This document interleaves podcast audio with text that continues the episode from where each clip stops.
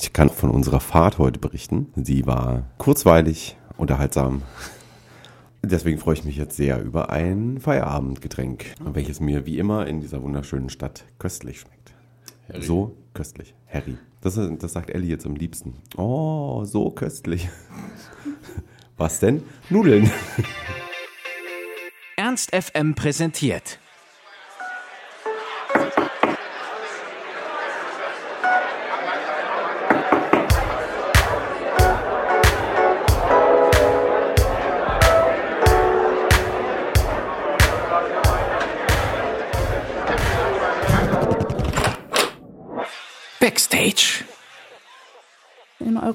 Musikvideos gibt es da so einen Mann. Man sieht da immer so einen knallroten Helm, der hat eine auch noch eine blaue Jeansjacke an, immer auf dem Mofa unterwegs, manchmal auch zu Fuß. Und hinten steht Alex Mofa Gang. Wer ist dieser Mann?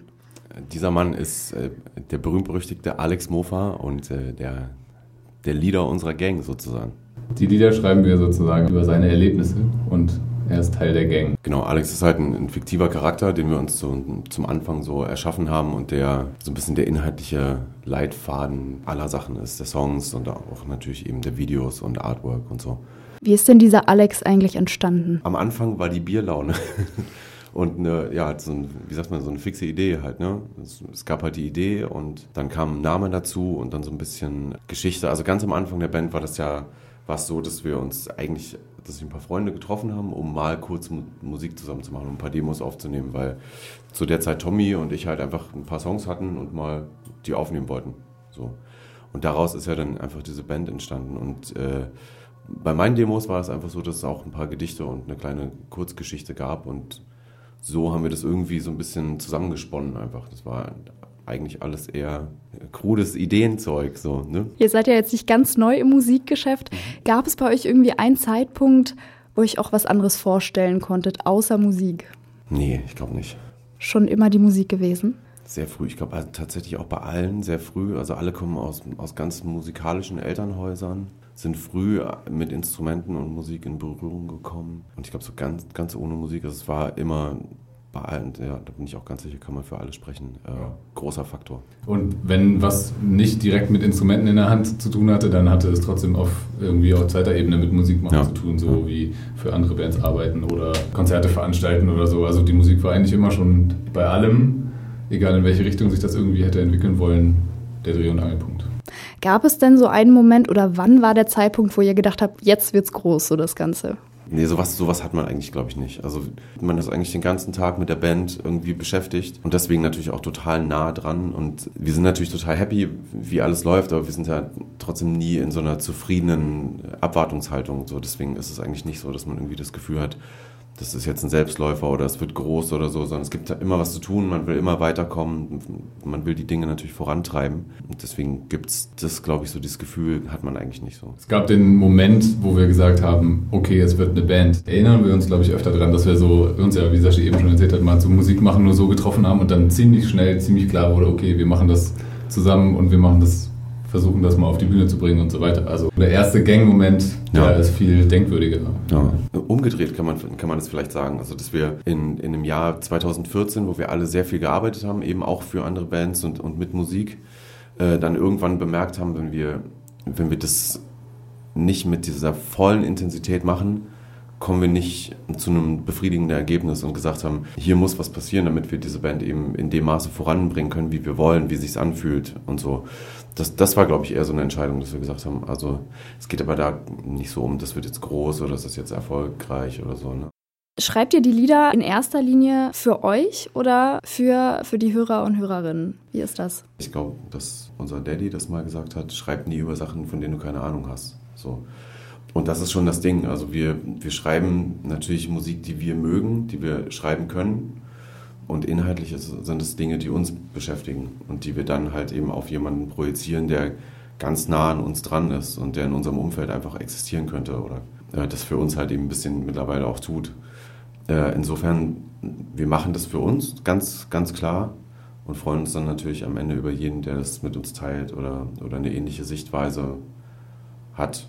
So, aber jetzt nur für die Hörer zu schreiben geht klar. Also das das funktioniert wahrscheinlich, aber halt nicht, nicht für eine Band, die aus Freunden besteht und äh, einfach zusammen Musik machen will, da geht das, glaube ich, nicht. Das würde ich auf jeden Fall auch sagen. Das würde gar nicht klappen. Also für uns nicht klappen, das würden wir nicht zustande bringen und es würde uns auch keinen Spaß machen. Das würde sich äh, wahrscheinlich sehr lustig anhören, wenn wir das ja, machen würden. Wahrscheinlich auch. Euer neues Album heißt ja Perspektiven. Welche Perspektiven sprecht ihr denn da genau an? Verschiedenste. Also der, größte, der größte Perspektivwechsel wäre erstmal, dass äh, wir nicht in erster Linie nur die Geschichte von Alex Mofer erzählen, sondern so ein bisschen äh, Alex Mofer auch sein Umfeld beobachtet und sozusagen eigentlich verschiedenste Richtungen. Also es gibt so private Sachen oder persönliche Momente. Es gibt auch das erste Mal Songs, wo wir so ein bisschen, also ganz grob so politische Sachen im Hinterkopf haben, die uns beschäftigen oder so die Lage der Dinge. Das ist auf jeden Fall auch eine neue Perspektive, die wir da mal, die da passiert ist. Ja, also ich denke, dass, dass man den, den Rückblick verändert, so wie es vorher war, dass wir halt eine Geschichte erzählt haben, die stattgefunden hat oder gerade stattfindet und so ein bisschen aber in der Vergangenheitsform oft geredet haben, Dinge analysiert haben, mehr oder weniger in den Songs, dass man jetzt einfach total ähm, im Zeitgeschehen ist und Alex halt genau im Jetzt sitzt und oder steht oder rennt und beobachtet und, und da eben jede Facette, die es so gibt, ne, auch das Recht hat, angesprochen zu werden. Eben über Politik, über Verlust und äh, alles Mögliche. Man merkt ja schon, da steckt jetzt einiges an, an Geschichte oder Geschichten eigentlich in euren Songs. Gibt es denn einen Song, wo ihr sagt, der ist euch wirklich so ans Herz gewachsen? Ach, ich würde mal so sagen, man hat seine Kinder ja alle lieb, ne? Das ist wirklich schwierig, da einzelne Sachen, das ist so wie, was ist das, also auch so einzelne Konzerte oder so herauszustellen, das ist immer schwierig, weil man auf so einer großen Reise ist, irgendwie durch die verschiedensten Sachen und da es ist ganz schwer, einzelne Sachen so raus. Das ändert sich auch. Also man hat auch mal das Gefühl, gerade war es, also vor allem bei Konzerten, so das Lied zu spielen war total toll. Und am nächsten Tag ist es einfach was anderes oder das anderes ist auch toll und also das, ist, das wechselt auch ständig. Ja. Das heißt, ihr könnt euch da gar nicht richtig entscheiden. Und äh, wie sieht es dann mit verschiedenen Orten aus? Gibt es da so ein Ort, irgendwie Sehnsucht oder mit dem ihr irgendwas Besonderes verbindet? Das ist, das ist eine, eine schöne Frage. Ja, tatsächlich ist es so, dass, dass uns beim ersten Besuch in äh, Südamerika die, die Hauptstadt von Uruguay halt allen das Herz gebrochen hat. Äh, und deswegen hat Montevideo auch einen Song bekommen auf der, auf der neuen Platte. Das ist ein Ort, an dem wir auf jeden Fall, glaube ich, immer wieder zurück müssen. Warum hat es euch das Herz gebrochen? Kann man das in Worte fassen? Es ist einfach wunderschön. Also es ist erstmal die Stadt auf jeden Fall, das Flair, was da ist und wie äh, die Leute da sind und ganz viel tut da natürlich auch rein, wie es dazu kam, dass wir überhaupt diese Stadt mal kennengelernt haben, dass wir da eingeladen wurden von La Vela Puerca, mit denen in Südamerika Konzerte zu spielen und dass wir da so umringt von so viel Gastfreundschaft und Liebe und Erlebnis und so, da, das, das war einfach so die Situation, die das einfach so allen total ins Herz gebrannt hat. Gibt es auch in Deutschland irgendwie einen Ort, der für euch besonders ist? Oder sagt ihr, nee, nur in Südamerika, das ist der eine Ort und sonst gibt es nichts? Hannover? Ich finde ich find wirklich, dass, dass egal wo man hinkommt, also ob es in Deutschland ist, ähm, also ob man dann Städte nimmt oder Bezirke von Städten, Bundesländer, Länder, Europa oder die Welt, ich finde schon, dass man ganz abseits der, der Klischees, die, die es immer so gibt, dass man überall was finden und entdecken kann, was, was schön ist und was es besonders macht. Und aber auch ganz viele Dinge, die so ähnlich sind zu dem, zum eigenen Zuhause. Oder ich mag es total gerne, wenn ein Ort einen eigenen Flair hat und wenn man den mitbekommt, also wenn der zu erkennen ist, und dann finde ich es eigentlich wirklich überall schön. Ja, und auch, das ist auch sehr klischeehaft, aber die Leute, die das ausmachen, die sind immer entscheidend. Also auch wenn man, was weiß ich, ich erinnere mich an Dresden, was man jetzt vielleicht, was ganz in Verruf gerät in den letzten, in den letzten Jahren und wir haben da so nette Begegnungen gehabt bei dem letzten Konzert. Das war also so Sachen, ja. die Leute, die, das, die sich dann um Sachen kümmern, machen, die machen das am meisten aus. Wir haben jetzt ein bisschen über eure Geschichte und eure Begegnungen gesprochen. Wir würden jetzt auch noch ganz gerne über ein paar Songs reden. Anais hätte auch noch ein paar Fragen an euch. Super.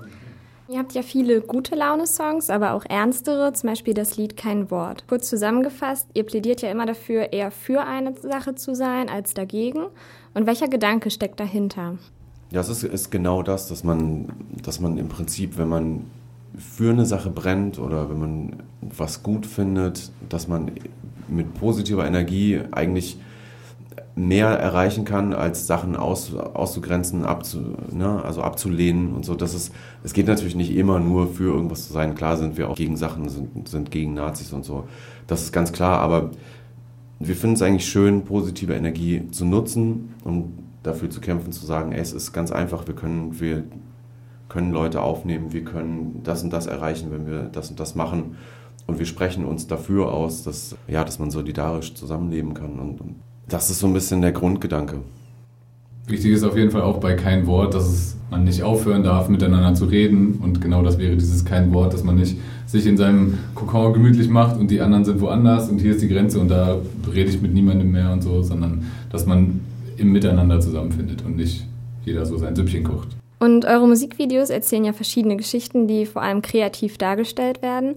Woher kommt da diese Kreativität? Also uns hat vor allem das Video zu Reise zum Mittelmaß der Erde beeindruckt. Das ist schön. Danke sehr. Das haben wir, das haben wir hier in Hannover gedreht. Bei der Reise war es ganz eindeutig so, dass es war ein Lyric-Video geplant und es war uns halt ein bisschen zu langweilig, da einfach nur den Text hinzuschreiben. Und dann haben wir uns das so zusammengesponnen. Ganz vieles an diesem Tisch, den man da von oben sieht, einfach entstanden, weil an jeder Ecke jemand saß und eine Idee mit reingebracht hat und wir so zusammen so, dann könnte man bei dem Wort das machen und so. Also das war ja. einfach ein wildes Miteinander. So ist es entstanden. Und wie sieht das so hinter den Kulissen aus? Wenn ihr fünf viel Zeit oder auch mal zu viel Zeit miteinander verbringt, heißt es dann mehr Streit oder mehr Spaß für euch? Auf jeden Fall mehr Spaß. Also die Antwort ist Das ist eindeutig. Ja, das, das auf jeden Fall. Also es gibt beides auch zum Beispiel äh, in puncto Videos und so, weil jeder immer seine Meinung hat und die auch vertritt und die auch wichtig ist. Und deswegen, glaube ich, kommen dann am Ende auch kreative Sachen raus, weil wir, glaube ich, alle fünf immer auf ein gutes Ergebnis kommen und bereit sind zu kommunizieren und zu streiten und so. Und ansonsten haben wir auf jeden Fall viel Spaß. Das zieht sich auch überall durch, also von Videos über genau. die Musik, über Live, überall wird viel diskutiert und immer zu einem Ergebnis gekommen, was für alle gut ist. Macht ihr auch so außerhalb der Musik dann viel zusammen? Ja, kann man auch ganz genauso sagen. Zum Beispiel? Da streiten wir uns darum, in welche Kneipe wir gehen. Also es gibt ganz, ganz verschiedene Konstellationen. Also teilweise arbeiten wir dann für andere Bands zusammen, teilweise haben wir gemeinsame Hobbys oder treffen uns einfach nur so zum Nichtsmachen und Pizza essen. Teilweise sind wir verwandt. Das ist auch eine Aktivität. Und also, also das, ist eine, das ist eine total, also Brüdern ist ja nun wirklich ein Hobby.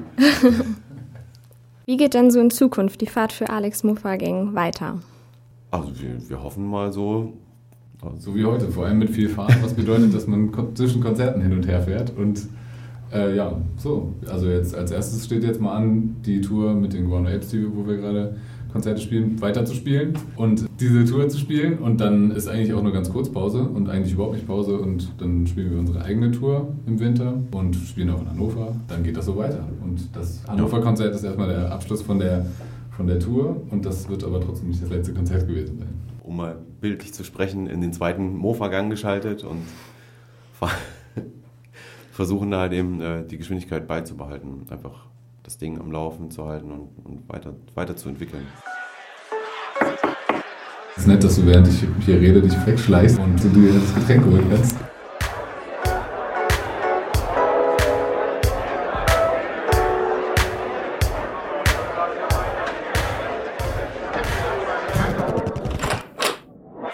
Backstage